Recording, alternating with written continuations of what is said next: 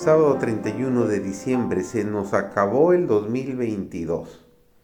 Hoy es un hermoso día para reflexionar, pensar en todo lo bueno que hicimos, en lo malo que hicimos, en reajustar nuestras metas y pensar a todo lo que tenemos por delante, un nuevo año para lograr nuevos desafíos y avanzar en nuestra vida personal.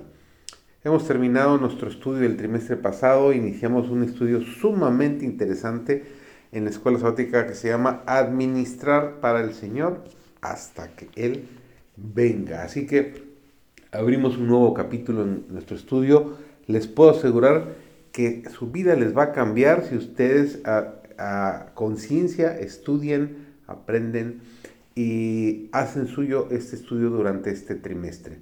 Nuestra lección 1 se titula Parte de la familia de Dios. Su servidor David González, así que comenzamos nuestro estudio el día de hoy. Están aprendiendo en este mundo a cómo conducirse en la familia de Cristo en los cielos.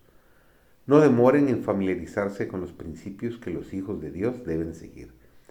Estamos aquí para imitar el carácter de Cristo y familiarizarnos con su bondad, su humildad. Esto nos colocará donde nuestra foja de servicios indique. Nos dice Colosenses 2.10, estáis completos en Él.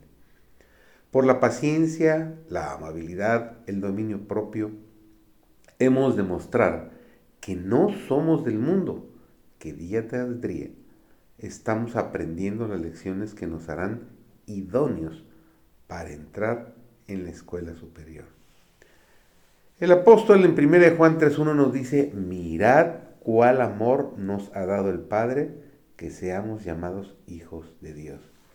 Y nuestro Señor en Juan 17.18 nos dijo, como tú me enviaste al mundo, también los he enviado al mundo, para cumplir lo que falta de las aflicciones de Cristo por su cuerpo que es la iglesia, nos dice Colosenses 1.24.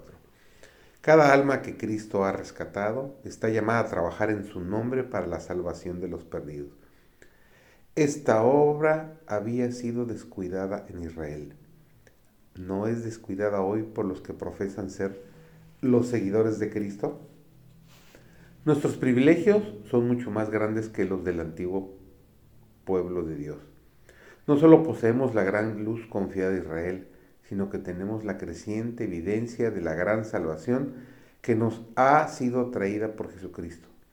Aquello que era tipo y símbolo para los judíos es una realidad para nosotros.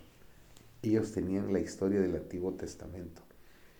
Nosotros tenemos eso y también el Nuevo Testamento. Tenemos la seguridad de un Salvador que ha venido, que ha sido crucificado, que ha resucitado y que junto al sepulcro de José proclamó, yo soy la resurrección y la vida. En virtud del conocimiento que poseemos de Cristo y su amor, el reino de Dios es puesto en medio de nosotros. Cristo nos es revelado en sermones y nos es cantado en himnos. El banquete espiritual nos es presentado con rica abundancia. El vestido de bodas, provisto a un precio infinito, es ofrecido gratuitamente a cada alma. ¿Qué otra cosa podría hacer Dios que no haya hecho al proveer la gran cena, el banquete celestial? El Padre Celestial tiene derecho sobre ustedes, pues sin que se lo soliciten y sin que haya méritos de parte de ustedes, les da la plenitud de su providencia, y más aún les ha dado todo el cielo en una dádiva, la de su amado Hijo. Como retribución por este don infinito, les pide obediencia voluntaria por cuanto son comprados por precio, la misma preciosa sangre del Hijo de Dios. Él requiere que se hagan el debido uso de los privilegios que disfrutan. Las aptitudes intelectuales y morales son dones de Dios. Talentos que se les han confiado para que los aprovechen sabiamente y no tienen la libertad de dejarlos latentes por falta del debido cultivo o que sean mutilados o atrofiados por la inanición.